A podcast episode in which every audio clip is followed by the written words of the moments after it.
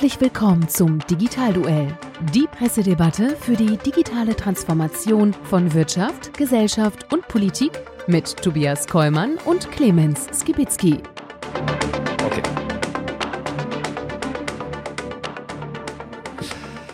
Hallo und herzlich willkommen zum Digitalduell unserer Pressedebatte rund um das Thema digitale Transformation. Mein Name ist Tobias Kollmann und mit mir in den digitalen Ring steigt wie immer Clemens Kibitzki. So ist das. Wir freuen uns einmal mehr mit euch durch die letzte Woche zu gehen und unsere digitalen Schlagzeilen auch mit euch gemeinsam zu diskutieren. Das ist die Besonderheit, die wir hier bei uns als Konzept haben, denn ähm, diese Pressedebatte mit den Schlagzeilen findet unter einer gewissen Unsicherheit statt, denn der jeweils andere Partner kennt diese Schlagzeilen, die mitgebracht werden, nicht und wir müssen halt eben spontan aufeinander eingehen und uns sozusagen in diesem Digitalduell mit unseren Meinungen vertreten, ja, und uns gegenseitig äh, die entsprechenden Argumente rund um die Ohren schlagen. Dabei geht es diesmal um die Kalenderwoche 6 in 2021 und es ist somit die neunte Folge vom Digitalduell. Und äh, für diese Folge haben wir mal wieder die Location gewechselt. Und wenn ich mich so umschaue, dann muss ich sagen, wow, wo sind wir, Clemens? Ja, heute lohnt sich wirklich mal ein Video anzuschauen äh, auf, auf YouTube. Wahnsinn. Wir sind in Aachen bei der Dialego äh, AG. Ein Marktforschungsinstitut, das versucht mit KI und äh, eigenen Panels halt ja, auf den neuen modischen Stand zu kommen, würde ich mal sagen, der heute so geboten wird. Als alter Marktforschungsprofessor freut mich total und wir werden ja auch nachher die Gründerin und Vorstand, die an Dera Geib hier bei uns haben, nee, Gadeib, sorry, äh, bei uns haben. Wir kennen sie ja schon aus dem Beirat Junge Digitale ja. Wirtschaft von damals, deswegen freue ich mich nach ein paar Jahren dass wir auf das Wiedersehen. Absolut eine kompetente und liebe Kollegin. Von daher freue ich mich genauso und schön, dass das geklappt hat. Und wir sind jetzt zum ersten Mal außerhalb des Rheinlands unterwegs. Ja, stimmt, Bonn ist ja am Rhein, ja. ist richtig. Aber hier ist auch Karnevalsgebiet. Absolut. Im Moment leider nicht. Äh, aber wie hast du die Weiberfastnacht verbracht? Äh, ich habe tatsächlich den Livestream geschaut und äh, Mettbrötchen gegessen und Kölsch getrunken. Unter anderem. Ja, also an der Stelle sozusagen so digital wie es möglich war an der Stelle, aber er setzt irgendwie den echten Karneval nicht, oder? Nee, natürlich, das ist unwirklich. Hätte mir irgendjemand erzählt, dass es mal irgendwann kein Karneval gibt, dass es wirklich geschafft wird, dass das ausfällt. Ich hätte es nicht für möglich äh, gehalten und jetzt ist es so passiert. Jeder versteht auch warum, aber müssen wir halt irgendwie durch. Wir müssen durch und äh, bevor wir jetzt richtig in das heutige Digitalduell einsteigen, möchten wir natürlich einmal mehr unseren Sponsor präsentieren und sagen an der Stelle herzlichen Dank für die Unterstützung. Das Digitalduell wird Ihnen präsentiert von Theo, die bunte Welt des Lifestyle-Bankings. Mit der Multibanking-Funktion von Theo sparst du dir nicht nur Zeit, sondern auch unzählige Banking-Apps. Integriere einfach nach Belieben Giro- und Sparkonten sowie Kreditkarten unterschiedlicher Banken. Führe wie gewohnt alle Transaktionen durch und behalte mit nur einer Plattform deine kompletten Finanzen stets im Blick. Mehr Banking in einem geht nicht. Theo, die bunte Welt des Lifestyle-Bankings. Ja, und damit kommen wir sozusagen am Anfang wie immer mal zum kleinen Rückblick auf die Schlagzeilen, die wir schon in der Sendung hatten und was daraus geworden ist. Und lieber Clemens, äh, du hast es auch gepostet. Das Thema Google und äh, Gesundheitsministerium ist weitergegangen und tatsächlich hat ein Gericht äh, dieser Zusammenarbeit, wie auch immer sie sich gestaltet, einen Riegel vorgeschoben und hat gesagt, äh, das war an der Stelle nicht zulässig und hat äh, eine einstweilige Verfügung äh, verhängt äh, dafür, dass eben diese Positionierung vom Gesundheitsministerium bei Google ähm, für das Thema Corona an der Stelle eben nicht zulässig ist. Würdest du sagen, richtige Entscheidung? Ja, letzte Woche sage ich ja noch, ich find, bin da gemischter Gefühle. Je mehr ich drüber nachdenke, ist das ordnungspolitisch natürlich total richtig, äh, das so zu tun, weil das ist ja ein Staatseingriff, der da äh, getätigt wird in den Markt, der eigentlich so nicht zu rechtfertigen ist. Es ist ja auch nicht das eingetreten, das andere, was du dann gesagt hast, da sind dann die ganzen Schwobler oder so oben. Nee, das ist ja nicht der Fall. Da werden ganz normale, seriöse, wissenschaftlich, äh, wissenschaftsjournalistische Medien einfach verdrängt. Und deswegen eine richtige Entscheidung. Äh, spannend ist, äh, dass es die erste einstweilige Verfügung gegen Google war, die in Europa in diesem Zusammenhang erlassen wurde. Ähm, von daher äh, spannend. Und das Gericht hat an der Stelle gesagt, ja, ähm, es geht halt eben nicht nur um Corona, sondern auch um 160 verschiedene Krankheiten. Und äh, damit ist sozusagen die, äh, äh, ich sag mal, neutrale Gesamtbewertung äh, und Gesamtdarstellung eben dann auch nicht mehr gegeben, ähm, weil es auch sich eben nicht mehr um, um dieses einzelne Spezialthema handelt. Und, das fand ich eben auch sehr, sehr spannend, äh, das äh, Gericht hat angemerkt, es wirkt wie Hohn, wenn ausgerechnet ein Ministerium, das in der Pandemie so viel Wind um den Datenschutz macht, ja, äh, dass der Schutz darunter leidet, sich ausgerechnet mit dem größten Datensauggiganten der Gegenwart einlässt, um dort gut positioniert zu sein. Das haben Sie da würde ich gesagt? sagen, wow, oder? Ja, aber vielleicht, um das noch abzuschließen, ich muss schon sagen, ich finde, äh, bei allem, was da dieses Schreckliche an Corona gerade ist, ich finde, unsere Gewaltenteilung in Deutschland ist da schon ganz gut gerade aufgestellt. Wir merken ja immer wieder, dass Gerichte dann immer zur Verhältnismäßigkeit anmahnen und nicht einfach machen lassen. Insofern fun funktioniert dieses Check and Balance ganz gut, muss man sagen. Äh, Das nächste Thema, was weitergespielt wurde, war äh, Australien gegen Google, wo wir schon mal bei Google sind. Und äh, ich habe die Schlagzeile aus der Welt, 10.2. Ähm, Australien als Vorbild für den Kampf mit den Tech-Giganten, Fragezeichen. Die EU will Google, Facebook und Co. an die engere Leine nehmen. Politiker verweisen auf ein Beispiel vom anderen Ende der Welt. Und äh, auch das geht also weiter, insbesondere weil ja hier bei uns in Europa gerade äh, die Parlamentarier über neue Gesetzeswerke diskutieren äh, gegen diese Tech-Unternehmen. Und da geht es insbesondere um das Gesetz über digitale Dienstleistungen, DSA, das künftige Grundgesetz für alle Internetfirmen in Europa und das Gesetz über digitale Märkte, DMA, das explizit geschrieben wird, um die Marktmacht der Tech-Giganten zu brechen. Also DSA und DMA, zwei Abkürzungen, die wir uns merken müssen. Ja. Und äh, in dem Artikel wird auch nochmal darauf hingewiesen, äh, was Australien kann, sollte Europa es recht können, aber auch wiederum kontrovers diskutiert an der Stelle, insbesondere im Hinblick auf das Leistungsschutzrecht. Und äh, äh, spannend, auch dieses Thema werden wir weiter verfolgen, lieber Clemens. Werden wir und vor allen Dingen, ich verweise immer wieder auf die Perspektive eines Wirtschaftshistorikers, wenn in 50 Jahren Leute mal auf dieses Gesetz schauen, werden sich sagen, was hat denn die Leute damals denn so getrieben? Nochmal, der Taxifahrer soll dafür bezahlen, dass er jemand zu einem Hotel oder Restaurant fahren darf. Ich find's irre. Ja, kann man nur aus der Zeit heraus verstehen. Auch diskutiert haben wir das Thema äh, veraltete IT in den Unternehmen als Ballast äh, für die digitale Transformation. Und jetzt gibt's dazu eine Zahl, habe ich gefunden im Blog vom Michael Kroker. Ähm, seines Zeichens sehr, sehr bekannt, große Reichweite, spannender Blog, tolle äh, Themen rund um Digitalisierung. Jetzt lobt ihr mal nicht so sehr, ich mag den nicht. Äh, ich schon. Ich bin Äh, befangen, nein, ich bin befangen. Das ist Ja gut, mir. aber äh, äh, doch, äh, Ehre wem Ehre gebührt. Natürlich, ja, war und, nicht ernst äh, gemeint, Er hatte natürlich. eine Studie zitiert ähm, zum Thema digitale Transformation. 85 Prozent der Unternehmen mit veralteter Kern-IT. Und der Grund für den Rückstand, ja, es wurde bislang immer nur aufs Frontend und Front Office gesetzt mit irgendeiner Kostenoptimierung an der Stelle. Und äh, man hat an der Stelle die Kern-IT vergessen. Und das ist jetzt sozusagen ein Problem, wenn es jetzt wirklich um grundsätzliche Veränderungen im Hinblick auf geschäftskritische Anwendung geht. Ähm, und da schlägt das sozusagen wie ein Gummiband zurück. Ja. Also, auch das äh, äh, analog zu unserer Diskussion. Das war der Rückblick, Da lieber fällt mir gerade ein, Ja. lieber Michael Kroker, wir müssen mal bei euch bei der Wirtschaftswoche vorbeikommen. Äh, unbedingt. Ich sag mal, äh, äh, da würde sich doch auf alle Fälle eine spannende Diskussion heraus ergeben. Obwohl, die sind ja wahrscheinlich im Homeoffice, glaube ich. Vielleicht. Wir werden sehen. Clemens, hier steigen rein. wir äh, ein in unsere heutigen Schlagzeilen, die jetzt sozusagen an der Stelle neu sind. Und ich habe dir die erste mitgebracht, äh, Frankfurter Allgemeine Zeitung, äh, 6.2. Ähm, Ina Lockhart hat ihn geschrieben. Der Titel ist Gute Daten, böse Daten. Erinnert mich irgendwie so eine Fernsehsendung, aber ist an der Stelle äh, jetzt sozusagen auf die Digitalisierung gemünzt. Ähm, je digitaler die Arbeitswelt, desto größer wird der Schatz an Big Data.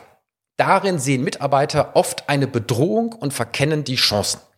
Und in diesem Artikel wird äh, entsprechend geschrieben, äh, dass eben jetzt, je, je mehr die Digitalisierung in der Arbeitswelt voranschreitet und je mehr Daten insbesondere auch über die Mitarbeiter und die Prozesse im Unternehmen gesammelt werden, ähm, umso eher wir einen gläsernen Mitarbeiter haben. Und das lässt natürlich die Haare bei manchen Betriebsräten dann zu Berge stehen, weil man natürlich über diese Analyse von Big Data in Bezug auf Personal eine ganze Menge herausfinden kann, nämlich ähm, wer in Hinblick auf Leistungsbeurteilungen und so weiter und so weiter, was wie gebracht hat, wo wer wie überfordert erscheint, ähm, wo die Steuerung im Hinblick auf äh, äh, Arbeit, noch zukünftige Entwicklungschancen bis hin zu ähm, Beförderung etc. pp. einhergeht.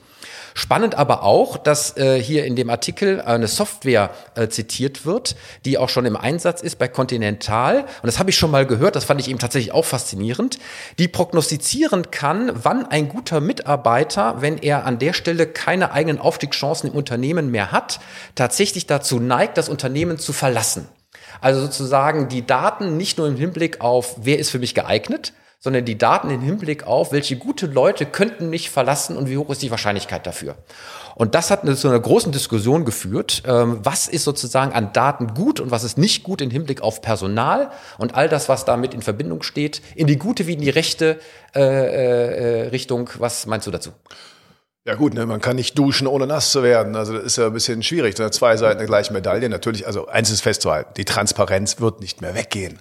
So, deswegen gilt es natürlich, finde ich, eine gute Diskussion darüber, äh, sich mal eine klare Meinung zu bilden, wo sind eigentlich die Grenzbereiche, wo nicht. Aber ich würde mal die positiven Seiten doch hervorheben. Also erstmal, es kann sich keiner mehr im Team verstecken. Wie oft hat man im Unternehmen erlebt, dass einer sagt, ja, und der und der ist eigentlich eine faule Sau und ne, Team toll, ein anderer macht's, dafür steht's dann bei uns. Wenn dann mehr Transparenz reinkommt und mehr Leistungsgerechtigkeit auch da reinkommt, äh, finde ich das schon mal ganz gut. Dazu diese Geschichte, äh, das ist ja auch ein Thema für Achtsamkeit. Also hier in dem Fall war ja, wenn ein Mitarbeiter droht, das ganze Unternehmen zu verlassen, dann hat man da so, sollte man die Fühler dafür vielleicht haben. Aber genauso, ich kann mich doch erinnern an Seminare, wo Führungskräfte, ich habe damals über Digitalisierung geredet und da ging es aber in dem, der, der Redner nach mir hat immer darüber geredet, wie man denn schafft, dass seine besten Pferdchen im Stall, dass man auf die achtet, nämlich die, die dazu neigen, zu fleißig zu sein, dass man die vom Burnout rettet. Das ist auch Verantwortung. Auch da gehören für mich Zahlen dazu und die Transparenz Transparenz, die man da vielleicht nutzen sollte.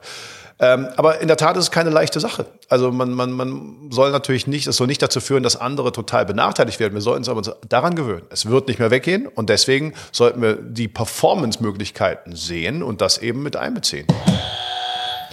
Gegenargument, äh, Menschen sind nie gleich. Sie haben unterschiedliche Leistungsniveaus. Trotzdem sind sie alle in irgendeiner Art und Weise äh, von Wert für auch eine soziale Gemeinschaft, Unternehmen.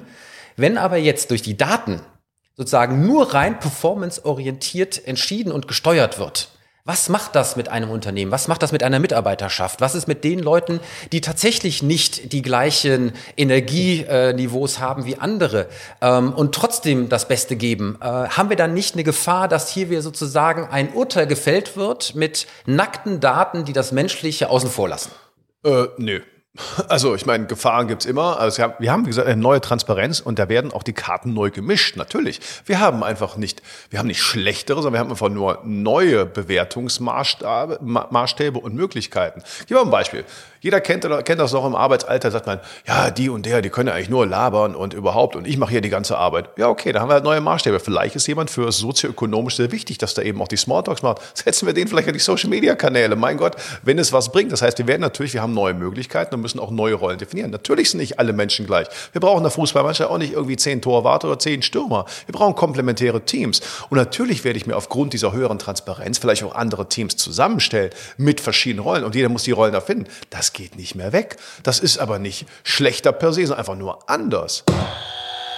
Noch ein Gegenargument. Ähm, es sollen natürlich die Beschäftigten entscheiden, wer welche Daten wie nutzt. Äh, bestenfalls soll dieses Mehr an Informationen zur erhöhten Datensouveränität für die Beschäftigten führen. Jetzt könnte ich natürlich andersrum argumentieren, nach dem Motto, wer nicht dazu bereit ist, seine Daten und seine Performance-Zahlen an der Stelle dann auch zur Verfügung zu stellen, weil er das aus welchen Gründen auch immer nicht möchte, macht sich automatisch sozusagen verdächtig, nicht zu performen. Ja, Datensouveränität, aber nochmal ist ja ein zweiseitiges Schwert. Also ich meine, Unternehmen, äh, die Mitarbeiter, die dann irgendwie sagen, ja, guck mal, ich, also die Stechuhr war doch nichts anderes. Ich zeige hier, wie lange ich hier war. Mich interessiert als Arbeitgeber nicht, wie lange du hier warst. Mich interessiert, ob wir die Ziele erreicht haben. Und da wird uns auch eben helfen, also können wir die Ziele erreichen. Vielleicht wir haben andere Maßstäbe jetzt. Und äh, ja, es wird vielleicht ein bisschen komplexer und Souveränität, das müssen wir ausloten. Aber was nicht geht, ist so zu tun, als wird das eben äh, irgendwie verhindert werden. Das ist alles nur schlecht. Nö. Also ich habe tatsächlich ein äh, schönes Beispiel aus der Praxis, ähm, hatte ich glaube ich auch schon mal in einem Digitalduell kurz angesprochen. Es gibt einen großen Getränkebetrieb, äh, äh, wo eine künstliche Intelligenz, Mary, in einem Schulterschluss auch mit den Bediensteten und dem Betriebsrat, wo extra eine Vereinbarung getroffen wurde, ähm, diese steuert und äh, denen sozusagen vorschreibt, was, wo, wie dann auch äh, logistisch zu tun ist und damit sozusagen keine menschliche Vorgesetzte mehr da ist, sondern ähm, eine künstliche Intelligenz, äh, auf die dann an der Stelle zu hören ist.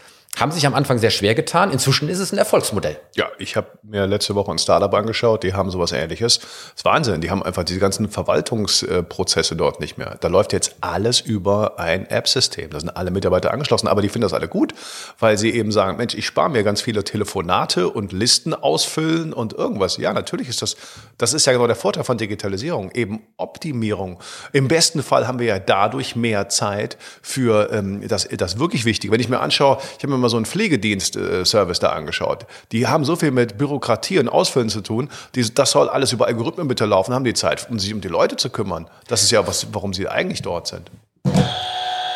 Trotzdem, lieber Clemens, um nochmal die Gegenposition aufzubauen, man kann natürlich Mitarbeiter schon verstehen, wenn sie an der Stelle ähm, sich durch diese Datenkontrolle in irgendeiner Art und Weise erst einmal unter Druck gesetzt fühlen und äh, vielleicht auch an der Stelle ähm, doch für diesen gläsernden Mitarbeiter ein Stück weit nicht begeistern. Ja, das ist ein guter Punkt. Und nochmal, ich will ja nicht alles schönreden. Wir müssen ja nur eben das neu ausloten. Und ein Arbeitgeber, der zum Beispiel die Angst hat, dass die Arbeitnehmer dort davor, äh, die sagen, ne, will ich nicht, der muss sich immer überlegen. Die werden Digitalisierung nur annehmen, wenn ich denen helfe, deren Job besser, einfacher, schneller, effizienter zu machen und zum Vorteil von denen. Und deswegen werden wir da ein neues Auslot finden. Aber wie gesagt, es geht ja nicht mehr weg. Also müssen wir nicht, nicht bitte zehn Bedenkenträger in die erste Reihe stehen. Was könnte alles schiefgehen? Ich kann an allem was finden, was schiefgehen kann. Ja, das war bei jeder Technologie so. Deswegen müssen wir uns da eben, finde ich, neu finden. Aber die Vorteile sind doch klar. Technologie kann uns ganz viel Arbeit abnehmen, die eigentlich nur Zeitverschwendung ist und auf das konzentrieren, was wesentlich ist. Clemens, vielleicht zum Abschluss äh, dazu als Resümee ähm, auch nochmal aus dem Artikel äh, Zitate. Die Beschäftigten könnten dank der Daten eine Überlastung beispielsweise glaubwürdiger dokumentieren. Das genau. würde in deine Richtung ja. äh, sprechen. Umgekehrt, die Angst vor Datenmissbrauch blockiert die intelligente Nutzung von Daten in der Praxis. Und keiner kann dazu verpflichtet werden, sich einem solchen Veränderungsprozess von unten zu beteiligen. Am Ende ist es notwendig, dass es betriebsübergreifende Vereinbarungen gibt zwischen der Arbeitnehmer- und der Arbeitgeberseite. Wir werden das spannend beobachten, wie das weitergeht. Und lieber Clemens, damit äh, wendet sich das Schlagrecht auf deine Seite. Ja. Und du kommst in den Ring mit deiner Jetzt Schlagzeile. Auf geht's. Jetzt bin ich schon wieder, glaube ich, der, der Böse, der wieder mal was äh, gegen die, ja, vor allen Dingen Sachen Politik da erwähnt. Schlagzeile aus dem Handelsblatt vom, war das vor drei Tagen oder so? Vom Kanzleramt zu Facebook. Wechsel von Dorothee Beers Büroleiterin stößt auf Kritik. Der Wechsel der Büroleiterin von Digitalstaatsministerin Dorothee Beer, Julia Reuss, zu Facebook ruft Kritik hervor. Der nahtlose Wechsel von der kontrollierenden zur kontrollierten Instanz deutet darauf hin, dass eine wirksame Kontrolle von zum Beispiel Facebook seitens der Bundesregierung nicht zu erwarten ist, sagt der FDP-Generalsekretär. Dazu muss man sagen, dass die, äh, also diese, die ähm, äh, Büroleiterin von Frau Bär äh, wechselt Ende Februar als Lobbyistin zu Facebook. Ihr Titel ist Public Policy Direktorin für Zentraleuropa und sie soll sich in der Position um den Austausch zwischen dem US-Konzern und den politischen Entscheidungsträgern in Deutschland und anderen europäischen Ländern kümmern. Was sagst du dazu?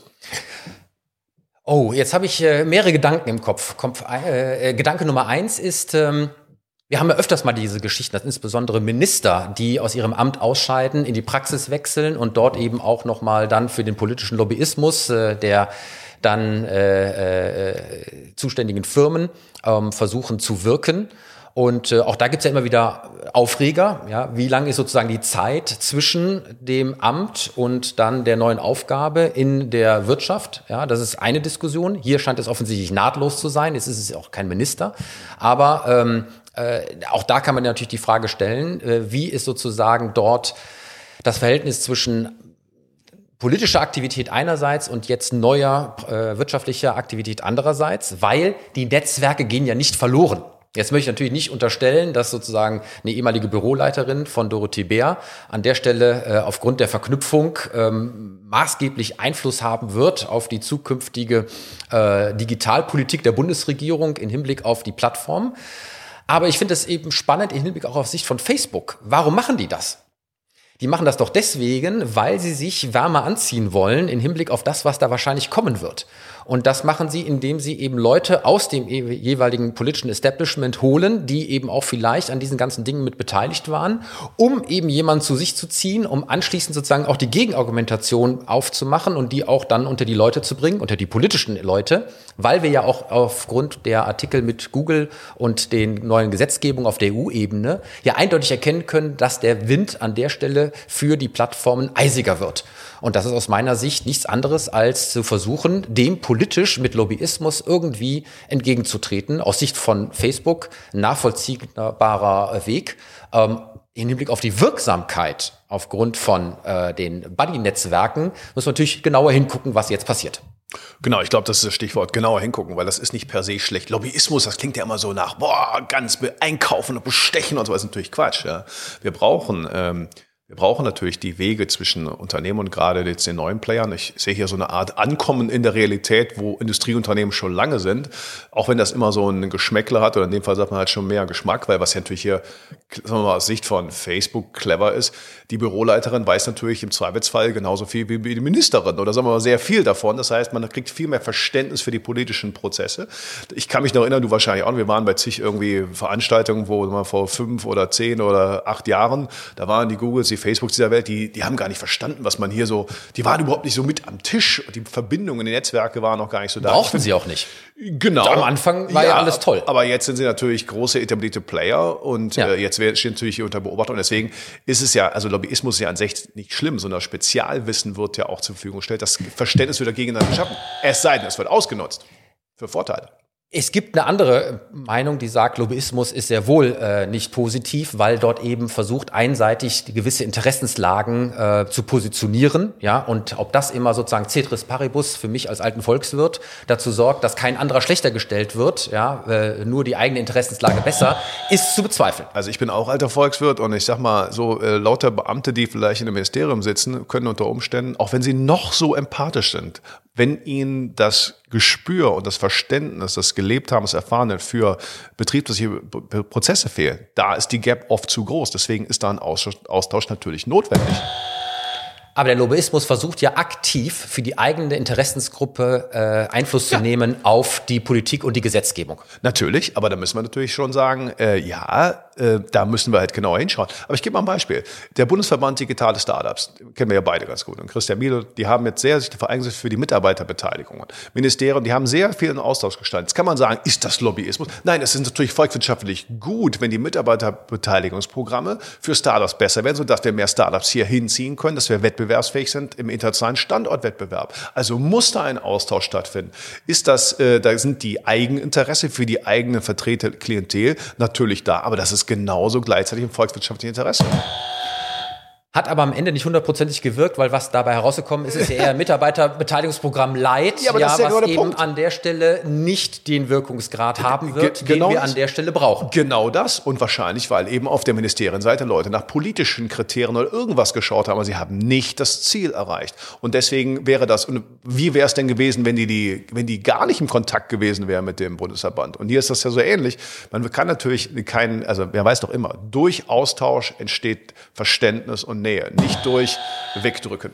Ja, aber da kann man auch sagen, äh, was für die Mitarbeiter in Startups gelten kann, ja, muss auch für Mitarbeiter im normalen Unternehmen gelten, ja. Und da kriegen wir natürlich eine viel weitere Dimension, äh, wo ein Startup-Verband auf der einen Seite für eine spezielle Klientel, sprich die Startups, aus meiner Sicht etwas sehr, sehr Gutes versucht zu erreichen, das aber natürlich im Hinblick auf die Gleichberechtigung Auswirkungen hat auf alle Mitarbeiter in allen Unternehmen, unabhängig davon, ob es ein Startup, ein Mittelstand oder ein Industrieunternehmen ist. Natürlich, das wäre auch super, aber das haben wir ja, haben wir ja jahrelang, ich kann mich noch erinnern, Diskussionen haben Gewerkschaften, Industrieunternehmen oft verhindert, nach dem Motto, jetzt haben die schon ein Arbeitsplatzrisiko, jetzt wollen sie noch ein Vermögensrisiko geben durch Beteiligung. Würde ich sagen, ja super, das ist mal, lieber hat ein Vermögensrisiko, dann hat man nämlich auch Vermögen. Also wäre ja klasse, war aber irgendwie nie so politisch angesagt. Bei Startups ist das aber normaler Standortwettbewerbsfaktor. Das wäre super, wenn die anderen mitkommen würden, wenn, wenn ich für viel mehr Mitarbeiterbeteiligungen. Aber das ist eben in den etablierten Unternehmen nicht so gang und gäbe, wie es sein könnte. Kommen wir noch mal einmal ganz kurz auf diesen speziellen ja. Fall aus der Schlagzeile. Weil was heißt das jetzt in Hinblick auf äh, äh Facebook, wenn so ein Move gemacht wird? dann bedeutet das, wie ich eben ja gesagt habe, dass man sich auf etwas vorbereiten möchte. Das heißt, die nehmen die aktuellen Gesetzgebungen rund um diese äh, auch Begriffe, die ich ja eben genannt habe, äh, mit den neuen Abkürzungen von den Gesetzen auf EU-Ebene, nehmen die ja schon offensichtlich schon so ernst, äh, dass äh, das wirklich etwas Einschneidendes wäre für die Plattformen.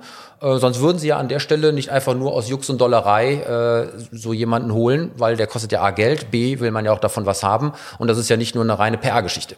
Ja, natürlich. Ich sage ja, das ist ein Erwachsenwerden. Die Digitalbranche ist jetzt, spät, jetzt spätestens im politischen Alltag der eben auch angekommen. Aber nochmal, ich sehe das, ich sehe das nicht so negativ. Man kann natürlich immer sagen, ja, das ist jetzt der Wege für Bestechung und Beeinflussung.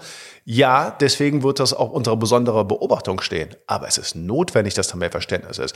Ich halte der, viele von diesen Gesetzen, die da gerade in der Mache sind, als äh, völlig fehl am Platze, wenn man den Strukturwandel komplett betrachtet. Es ist oft ein Mauern hochziehen, ein Versuchen, ein, ein, ein Wegblocken, ein Beschränken. Wir konzentrieren uns nur darauf, die erfolgreichen bisschen einzudämmen, anstatt mal hier komplett Konzepte zu entwickeln, zu verstehen, warum sind die erfolgreich? Wie werden wir erfolgreich? Das sollte unsere erste Aufgabe sein. Und deswegen ist der Austausch gut, wenn man von denen lernen kann. Man muss da besser machen.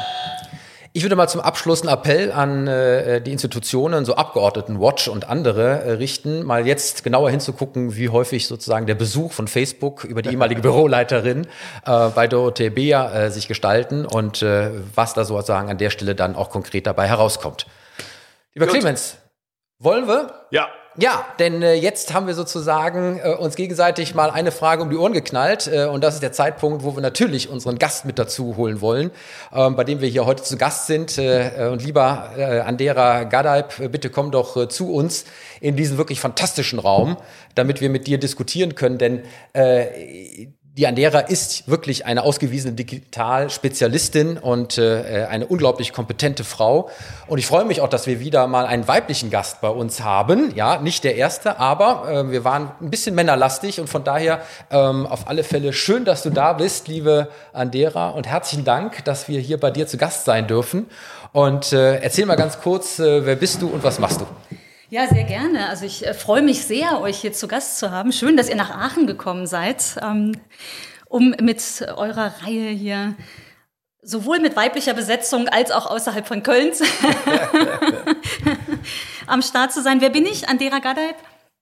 Ich bin äh, Digitalunternehmerin ein halbes Leben lang tatsächlich. Also ich bin jetzt 50 und mache das schon geschlagene 25 Jahre, Wirtschaftsinformatikerin. Wow. Ja, wow, ne? ich sage Digitalpionierin, ja. nicht äh, Dinosaurier. Manchmal fühlt man sich auch ein bisschen wie ein Dinosaurier. ähm, Nee, ehrlich gesagt habe ich mich sehr lange wie, Start, wie ein Start-Upper gefühlt. Und äh, ja, Serienunternehmerin, also ich habe mehrere Unternehmen gegründet. In einem sitzen wir hier im jüngsten sozusagen, nämlich dem Zukunftsraum, den wir gerade gestalten. Vor allem aber helfe ich Unternehmen, Produkte und Services zu gestalten, die eine Zukunft haben. Und äh, wie geht das? Ne? Weil die Zukunft liegt ja noch voraus. Wir machen das mit recht futuristischer Online-Marktforschung und arbeiten hier auf sehr zukunftsweisenden Produkten oder Services. Marke spielt immer eine Rolle. Und das weltweit, weil die Bits und Bytes kann ich ja dann auch ein halbes Leben lang schon durch die Welt schicken. Das ist eine große Freude. Hier vor Ort werden wir das Ganze noch ein bisschen mehr zum Anfassen machen, weil schon vor Corona hatte ich das Gefühl, wir wollen auch mehr wieder zusammen sein. Ne? Ich glaube, jetzt sind wir, wir haben auch äh, vorhin, als wir uns trafen, gesagt, wir sind alle ein bisschen Corona-müde. Ich glaube, uns wird jetzt bewusster denn je, wie wichtig es ist, auch gemeinsam etwas zu gestalten, eine gute Mischung zu finden. Ja, liebe Andera, schön, dass du da bist. Und jetzt bin ich gespannt auf deine Frage für uns. Ja, sehr gerne. Du, es ist mir echt schwer gefallen, weil es gibt so viele Themen und keine. Ganz ehrlich, ne? Wie lange reden wir schon über Digitalisierung? Also wir gemeinsam auch, ne? Absolut, ja, weil was die Zuschauer nicht wissen, wir waren natürlich gemeinsam im Beirat der jungen digitalen Wirtschaft äh, im Bundeswirtschaftsministerium seit vielen, vielen Jahren äh, und kennen uns von daher sehr, sehr gut. Und äh, wir kämpfen an der Stelle für die Digitalthemen, ja. Und du hast das gleiche Problem wie wir. Auch wir haben jede Woche Schlagzeilen en masse und müssen uns entscheiden. Wofür hast du dich entschieden? Ich dachte, ich als Frau red mit euch über Autos. Ähm, die Schlagzeile, die ich gefunden habe dazu, stammt aus der Süddeutschen vom 8. Februar und sie lautet Auto tankt Internet, Bytes statt Benzin. Wow. Und ich möchte ähm, diese Schlagzeile nutzen, um mit euch über das große Ganze zu sprechen, nämlich den Kulturwandel, den wir ja irgendwie so ein bisschen vor uns herschieben. Wir haben schon mal kurz drüber gesprochen, ne? ist es unterdrückt oder ist es nur verschlafen, was wir hier in der Digitalisierung in Deutschland erleben. Ich habe in eurem äh, Format hier schon wahrgenommen, ihr redet auch über Kultur ne? und darüber, wie äh, die Führung eines Unternehmens beispielsweise Einfluss nehmen kann. Nichtsdestotrotz, glaube ich, äh, ist es ein noch größeres Thema. Ja, die Führung ne? im Sinne von Kulturwandel. Aber die Frage ist ja, warum laufen uns ehemalige BMW-Technologen Richtung China und gründen dort ein Byton, was Zukunft haben könnte. Warum äh, schafft das klassische Silicon Valley Tesla Jahre voraus zu sein, weil sie auch mit eigenen äh, Chips, mit einer eigenen Programmierung mehr Software als Auto produzieren? Ähm, das ist eine Marke, die ich jetzt seit sieben Jahren selbst erfahren darf. Und ich muss sagen, die sind Lichtjahre voraus. Das hat sogar ein Daimler-Entwickler mal zugegeben, mit dem ich auf einer Bühne war vor Jahren. Gesagt, ich würde ja gerne nach Auslaufen der nächsten Leasingrate gerne auf ein deutsches Modell zurückgreifen. Was denken Sie denn? Naja, Frau Gottlieb, in drei Jahren könnte sein. ja, es ist jetzt gerade passiert. Letzten November musste ich mich entscheiden. Sie waren nicht so weit. Ne? Ähm, von daher, Bytes äh, statt Benzin ich glaube, wir brauchen ein ganz wesentliches Umdenken. Hier in Aachen haben wir ganz tolle Ingenieure, die sogar sehr fortschrittliche Konzepte entwickeln. Ne? Also hier entstehen autonome Fahrzeuge, es gibt der Street Scooter ist hier entstanden, der Ego. Wir arbeiten an Flugtaxen, das extra ein Forschungsflughafen äh, hier in Aachen eröffnet worden vor wenigen Monaten. Und nichtsdestotrotz bleibt bei mir das Gefühl, äh, und nicht nur das Gefühl, sondern auch die Erfahrung, dass wir einen ganz wesentlichen Kulturwandel brauchen, um diese Lichtjahre in die Zukunft zu kommen. Meine Frage an euch ist, wie kann uns das gelingen? Ich war ja total überrascht an der Stelle, ähm, dass auf einmal bei einem Auto nicht mehr die Performance ja, in Hinblick auf die üblichen Werte PS und Beschleunigung und tralala ähm, eine Rolle spielten, sondern äh, in Bezug auf einen Tesla die Größe des Displays in der Mittelkonsole und was ich damit alles machen kann und äh, wie sozusagen das eigentliche Fahren ein Stück weit in den Hintergrund gerät im Hinblick auf das, was ich im Innenraum an digitaler Unterstützung bekomme und was ich damit tue und mit einem Update über Nacht kann das Auto auf einmal mehr, als es vorher äh, konnte. Das ist ja eine vollkommen neue Wahrnehmung eigentlich von diesem Erlebnisraum Automobil, lieber Clemens, oder? Ja, neu für, für, für dich vielleicht, aber für die Generation, die damit groß wird. Ich glaube einfach, dass wir. Jetzt mach mich nicht so alt. Na, ja, ja, ja, ja, ja. Ich bin ja fast genauso alt.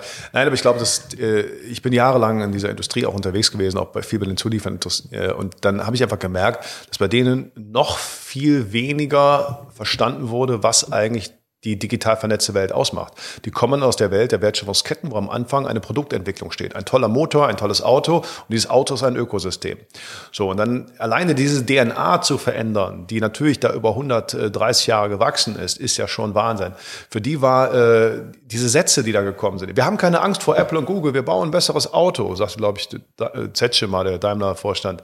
Ja, der meint aber einem Auto, meint er dieses alleinfahrende Ding. Wir, natürlich bauen die bessere Autos. Aber das ist ein Auto, ist ein Fortbewegungsmittel und kein Ökosystem. Und dann kamen die Sätze, wir werden darüber entscheiden, wir entscheiden, äh, welches Internet da reinkommt und wem auch die Daten gehören. Also so, als würden sie entscheiden, welcher Tankdeckel und welche Radkappe da reinkommt. Das war ein geschlossenes Ökosystem. Ich habe aber, gehe mit meinem Smartphone da rein und wundere mich, warum kann denn das Google Maps Ding besser, äh, bessere steuern als das andere? Und der, der jetzige VW, äh, Volkswagen-Vorstand, der hat es beim Antritt schön gesagt. Das Auto ist nur noch ein Gadget im Internet der Dinge. Dieser Satz, der ist ein brachialer Wende, äh, Wendepunkt der ist völlig anders als die Aussagen der letzten Jahre. Aber ich will den einzelnen Leuten gar keinen Vorwurf machen. Die kommen aus 100 Jahren DNA. Ich baue ein Produkt und das ist der Anfang von allem. Eine vernetzte Welt kommt von der Marktseite. Und das haben natürlich in der DNA die Teslas dieser Welt. Und wenn man sich anschaut, die Anzahl der, der Testkilometer der selbstfahrenden Autos, da wissen wir, dass Waymo, die Google-Tochter oder Alphabet-Tochter, viel weiter vorne ist. Die haben einen völlig anderen Ansatz. Das ist eben nur ein Teil in einem komplexen, in einem komplexen Ökosystem. Und dabei steht im Vordergrund, dass ich von A nach B will. Ihr müsst dazu wissen, ich bin gerade mit einem Carsharing-Auto. Ich habe seit fünf Jahren kein eigenes Auto mehr.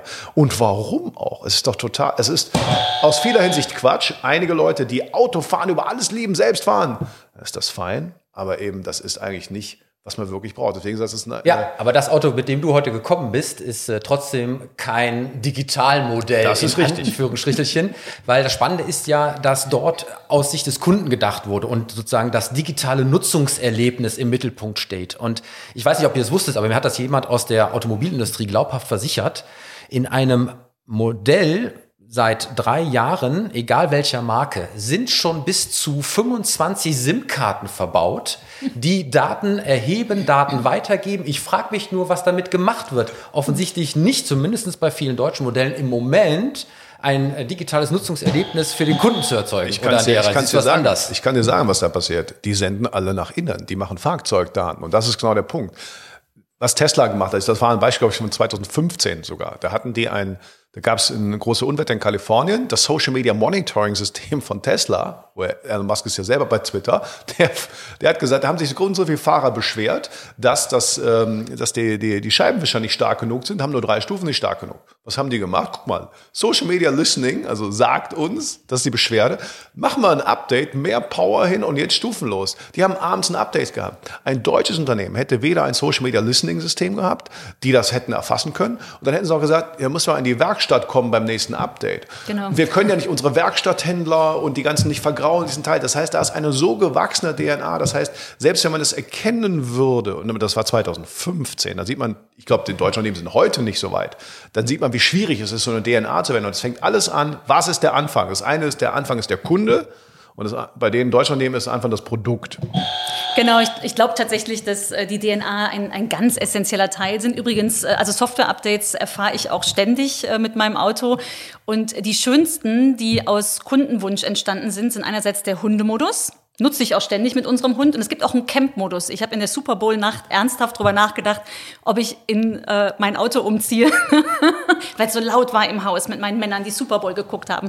Ähm, aber egal, diese, diese Software-Updates äh, sind tatsächlich essentiell. Die Schön, finden was statt. Macht der Hundemodus? Der Hundemodus ist mega. Nicht für Kinder nutzen, ne? könnte man theoretisch auch. Der Hundemodus sagt, ähm, ne, du stellst auf Hundemodus. Der Hund ist noch im Auto, egal ob es total heiß oder eiskalt ist äh, draußen. Das Auto hält die Temperatur und auf dem ziemlich großen Display steht auch, mein Hundebesitzer ist gleich zurück, keine Sorge, äh, es sind gerade angenehme 21 Grad im Auto. und beim Camp-Modus das gleiche, da kannst du dann auch noch Musik hören und dein Handy laden. Ähm, Muss also niemand mehr die Scheibe einschlagen, wenn er Angst um das Tier hat. Genau, du kannst einfach lesen, was draufsteht. Ja, ne, Hundemodus. Mitgedacht. Aber vielleicht, ja.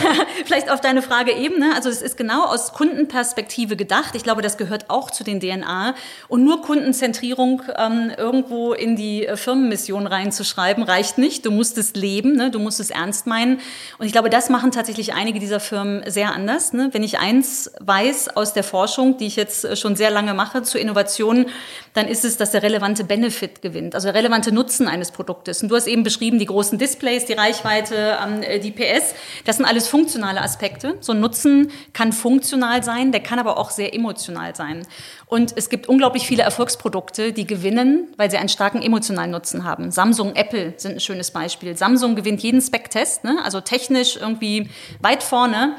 Aber Apple macht unser Leben leichter und ist wirtschaftlich die erfolgreichere Marke und das erfolgreichere Unternehmen. Beim Auto tickt es genauso. Wir müssen weg von Spaltmaßen und äh, technischen Details oder Größe des Displays vorne. Ne? Also steht auch in dem Artikel, äh, wie lang, wie viel Meter, meterwahre Bildschirm äh, Mercedes im neuesten Modell oder in der Zukunftsreihe verbaut hat. Aber das ist es ja nicht, sondern verstehen, was ist denn der Nutzen für den Kunden. Für den einen ist das Ökosystem Mobilität, wie für dich. Ich komischerweise hängt ziemlich an meinem Auto. Ich kann mir das Sharing nicht so richtig Sollst vorstellen. Du auch. Ich wohne aber auch ein bisschen außerhalb und ich genieße dieses Zukunftsmodell von A nach B zu fahren. Aber ich glaube, wir müssen die DNA ganz wesentlich verändern. Aber das, das, das fängt doch ganz oben an. Ich kann mich doch erinnern, dass äh, als einer der Automobilkonzerne seinen CEO gewechselt, da hieß, da war einer in Diskussion, der hieß, der ist ja nicht mal Ingenieur. Und das, da sehen wir das Grundproblem. Wir sind in Deutschland, das ist gar kein Vorwurf, sondern das ist nur eine Feststellung. Wir sind halt eine ingenieurgetriebene mhm ähm, äh, Volkswirtschaft, die anfängt beim Produkt, beim ne, der Tüftler. Mhm. USA, der Begriff Marketing kommt aus den USA. Ich glaube, in Deutschland, als das Marketing hier rüberkam, Marketing war mal definiert als ganzheitlich marktorientierte Unternehmensführung. Das heißt, die Marktkenntnis rein, wir müssen also eine marktgetriebene Firma sein. Und ich glaube, in Deutschland hat man eben sehr lange auf die äh, Marketing, da hat man die Verkaufs- und Absatzabteilungen umbenannt in Marketing. Das war's dann. Und der Rest ist dann Werbung irgendwie. Und deswegen ist der, der DNA-Wandel so viel tiefer dieses, diese, diese das zu begreifen, dass die Digitalisierung die größte Marktmachtverschiebung aller Zeiten ist und dadurch die gleiche Chance, weil ich halt diese Daten, diese, deine Marktforschung, die du machst, die zeigt mir ja, was eigentlich gemacht werden muss. Nur ein Unternehmen dazu zu bringen, darauf auf reagieren zu können, das ist die, der tatsächlich die Herausforderung. Naja, und das, das Mindset muss sich halt wirklich ändern. Das ist nicht einfach, ne? also ganz, ganz klar. Also wir Menschen sind gerne irgendwie im, in der Komfortzone und das gilt auch für Unternehmen.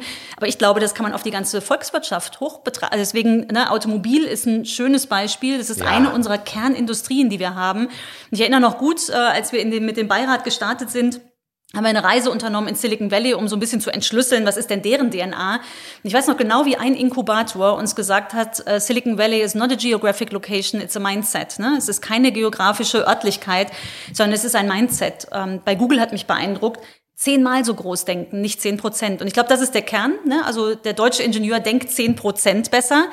Äh, das ist aber eine Tragödie. Und gerade auf dem Weg hierher kam Handelsblatt Eilmeldung, Opel reduziert die Betriebsrenten. Äh, ja, also die sind angeschlagen, die deutschen Autobauer, und das nur sinnbildlich für unsere deutsche Industrie. Ich mache mir da ernsthaft Sorgen, wenn wir nicht schaffen, dieses Mindset ernsthaft sozusagen von ganz oben, aber auch bottom-up zu verändern und fragt mich, wie das gelingen kann.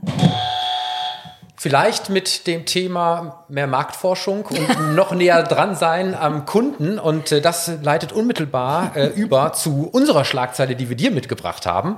Und die ist äh, tatsächlich vom heutigen Tag äh, Clubhouse-Studie. Licht und Schatten für den Kommunikationshype. Ich habe gesehen, du bist selber dort und äh, wir haben ja dort auch einen Raum, mit dem wir immer dann nochmal diskutieren. Und äh, tatsächlich kommt diese Schlagzeile von mir selbst. Ups, mal eine Premiere. Mal. Denn äh, ich habe heute. Lobbyismus äh, hier. Ja, aber pass auf. Ich äh, kann an der Stelle auch die Horizont zitieren, denn die haben das exklusiv heute gebracht, denn wir haben zum ersten Mal eine repräsentative Studie zu Clubhouse gemacht und äh, haben über 5000 Bundesbürger befragt äh, mit 500 Nutzern von Clubhouse. Und äh, diese ersten Ergebnisse sind schon sehr, sehr spannend, denn ähm, wir haben festgestellt, dass eigentlich Clubhouse bislang nur ein Randphänomen ist. Ja, gerade mal drei Prozent der Deutschen nutzen das, obwohl etwa die Hälfte es kennt. Jetzt kann man natürlich sagen, äh, das liegt insbesondere daran, weil es noch kein Android gibt, aber das würde ich sagen, ist zu kurz gegriffen. aber wie ist deine Meinung an der Stelle? Wie siehst du so eine Kommunikationsplattform, insbesondere von dem Hintergrund, dass Unternehmen hier noch einmal besser und näher dran sein könnten an den äh, Kunden, um zuzuhören, was sie denn eigentlich gerne hätten? Mhm. Also geht mir ganz viel durch den Kopf. Also ja, bitte noch viel mehr Marktforschung. Wir sind heute schon als Digitale tatsächlich eher Profiteure der Krise, ähm, als dass wir leiden.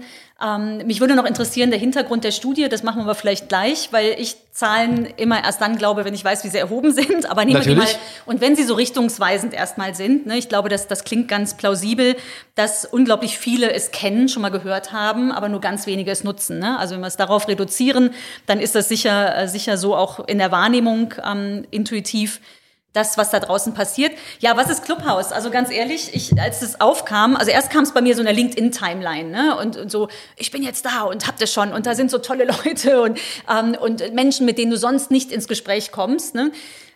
Mein, meine Intuition hat mir relativ schnell, also erst dachte ich auch so, ich, ich muss dahin, ne, Sogwirkung. Und dann hat es mir relativ schnell, äh, also für mich persönlich, ne, sehr subjektive Entscheidung, ist dann die Frage, womit verbringst du deine Zeit? Also gehst du da jetzt hin, nimmst du dir die Zeit dafür oder nicht? Ich bin nach drei Tagen ungefähr so neugierig geworden, dass ich ja, dass ich dort bin. Ich hatte keine Einladung und dachte dann so, ja, nimmst du halt mal die App und dann dauert es ja wenige Minuten, bis dich irgendjemand sein Telefonbuch tatsächlich verbunden hat oder welche Plattform auch immer irgendwie Kontakte und gesagt hat, ja, die Andera, die muss dahin. Ich habe tatsächlich noch nicht eine einzige Minute dort mitgelauscht. Also so viel zu meinem Hintergrund. Ich verfolge also aus der Außenperspektive und meine Einschätzung ähm, ist äh, super spannend. Ich glaube, dass es ein Need gibt dafür, genau wie ich eingangs gesagt habe. Diese Erlebnisse, die Gemeinsamkeiten, Gemeinschaft sind etwas, wonach wir uns sehnen. Deswegen glaube ich, dass es zutiefst menschlich ist, dass äh, Clubhouse gerade im Moment in Zeiten der Pandemie erfolgreich ist. Ich glaube, dass es erfolgreich ist, wenn auch in der Nische, ne? also für den Zweck, den es erfüllt, nämlich von Experten. Früher war es Twitter, also da sind ja relativ wenige auf Twitter und genauso wie, ne, erreicht relativ viel äh, Presse dort und Experten. Ähnlich schätze ich Clubhouse ein, nur mit einem entertainenden mehr entertainenden Format, also ein bisschen mehr vom Sofa zum Sofa. Ja, interessanterweise äh, ähm, ist es aber nicht nur ein äh, Entertainment-Format, sondern es wird an der Stelle ja auch sehr, sehr intensiv diskutiert. Mhm. Und äh, insbesondere auch, äh, das haben wir auch herausgefunden, ist das Politikthema dort an mhm. der Spitze. Aber ähm, 18,9 Prozent, also äh, äh, fast 20 Prozent, ähm, haben inzwischen schon negative Erfahrungen mit dieser neuen Kommunikationsform gemacht. Das ist ja auch etwas, was mal ein Hinweis darauf ist, wie sozusagen diese erste spontane Naivität der Begeisterung über neue Social-Media-Plattformen ja sich dann auch wieder konkretisiert, ja, in äh, einem entsprechenden Erfahrungsschatz. Ähm, und ähm, wo eben auch nochmal Lernprozesse ausgelöst werden müssen, offensichtlich, äh, wie man da miteinander umgeht. Und was bedeutet das aber für, für Unternehmen, Clemens? Ähm, weil du ja auch immer sagst, ihr müsst in die Social-Media-Kanäle. Wie ist das sozusagen jetzt mit Clubhouse? Müssen die Unternehmen da rein? Müssen die dort die Räume aufmachen? Müssen die dort mit den äh, Konsumenten äh, kommunizieren?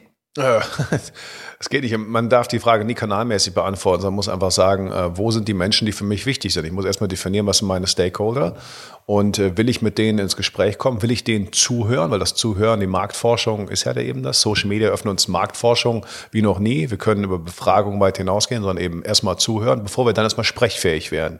Und für Unternehmen muss ich das ganz klar sagen, ja, Genau die Frage, musst du auf Twitter sein? Nein, wenn das für dich aber wichtig, wenn dort wichtige Themen und wichtige Stakeholder für dich sind, dann würde ich sagen, mindestens zuhören, mindestens analysieren und dann sprechen mit Clubhouse ist genauso. Das ist aber jetzt noch so jung, da muss ja erstmal lernen. Die müssen ja erstmal lernen, ne? ich, vielleicht ja Social Media mit der Gartenparty. Du musst ja erstmal lernen, über die Gartenparty rumzulaufen und zu gucken, wer redet wie, wo über meine Themen. Und dann kann ich das entscheiden, bevor ich, ich kann nicht rausgehen und quatsch jeden an, ohne dass ich irgendein Gefühl habe, worüber will ich eigentlich mit wem reden.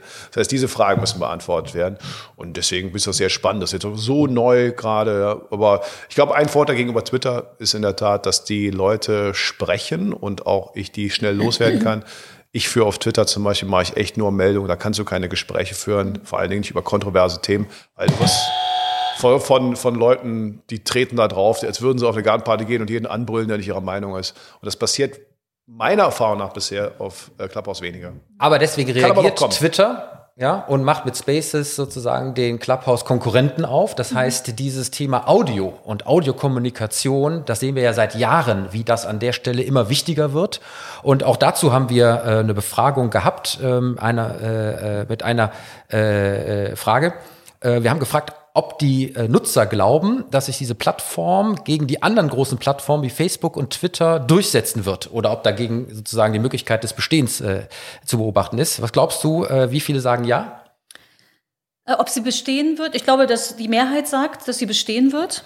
Also sagen wir 65 Prozent. Mhm. Was machst du, Clemens? Ja, ich glaube auch, dass sie das glauben, aber ich ich würde was anderes sehen. Ich würde sagen, es wird aufgehen ineinander wahrscheinlich.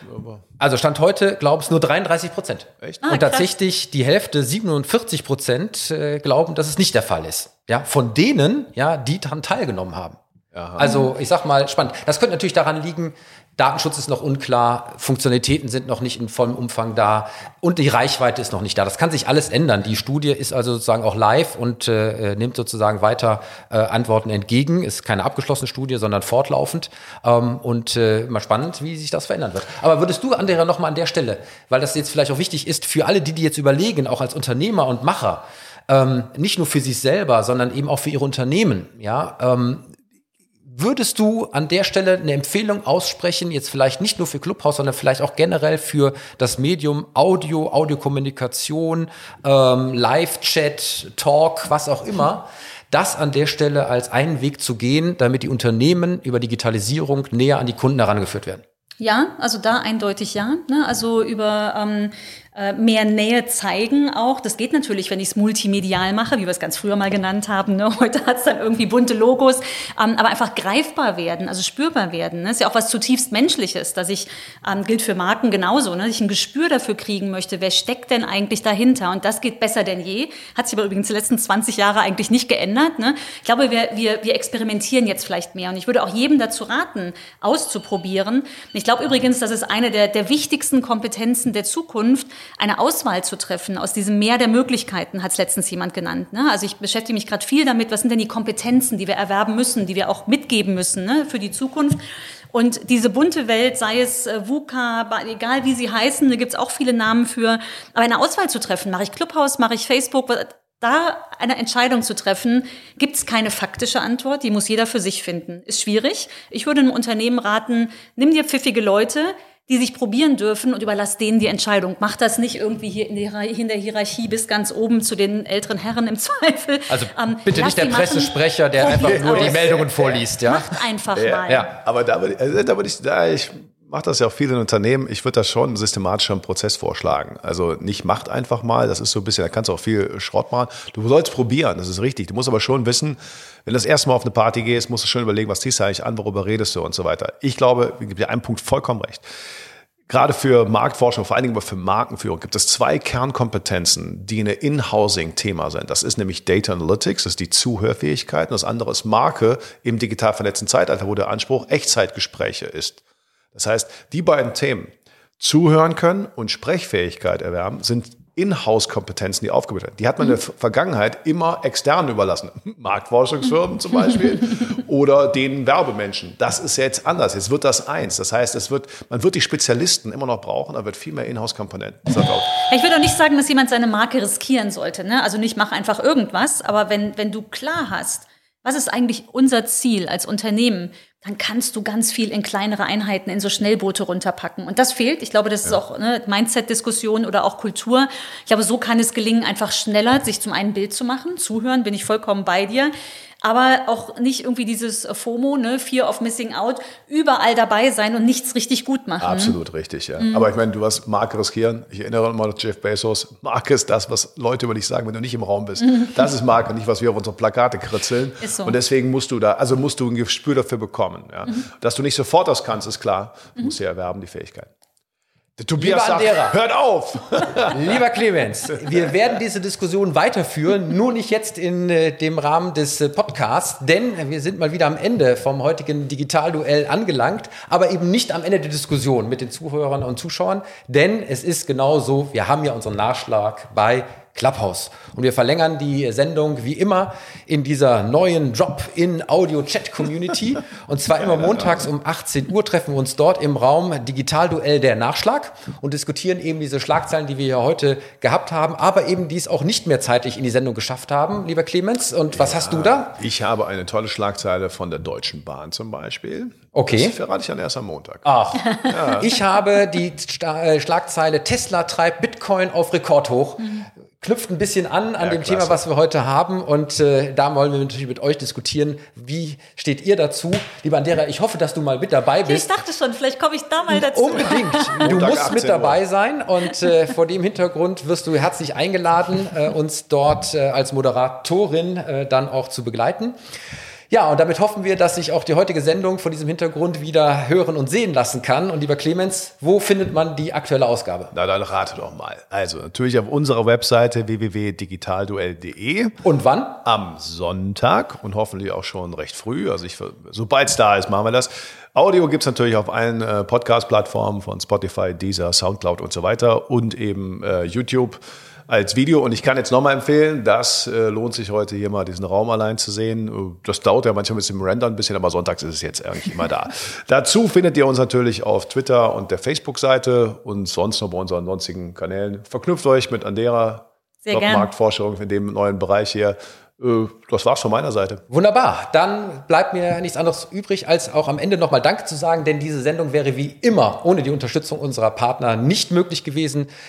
Dazu gehört insbesondere Gebhardt Media, Deutschlands führender und innovativer Podcast-Producer, die liebe Sherin de Bruyne, Unternehmerin und Kommunikationsexpertin mit Persönlichkeit, unsere Stimme vom Digitalduell für das Intro und das Outro. Wir bedanken uns natürlich einmal mehr bei unserem Sponsor Theo, die Multi-Banking-App und wir bedanken uns natürlich bei der bezaubernden Andrea Gadalp, äh, die hier... Da schon wieder. Andera.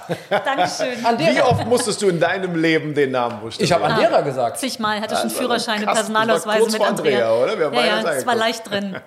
Ist Aber egal. Er weiß Nein. es, er weiß es, ich bin ich, sicher. An derer. so, haben wir das auch nochmal ganz deutlich gemacht.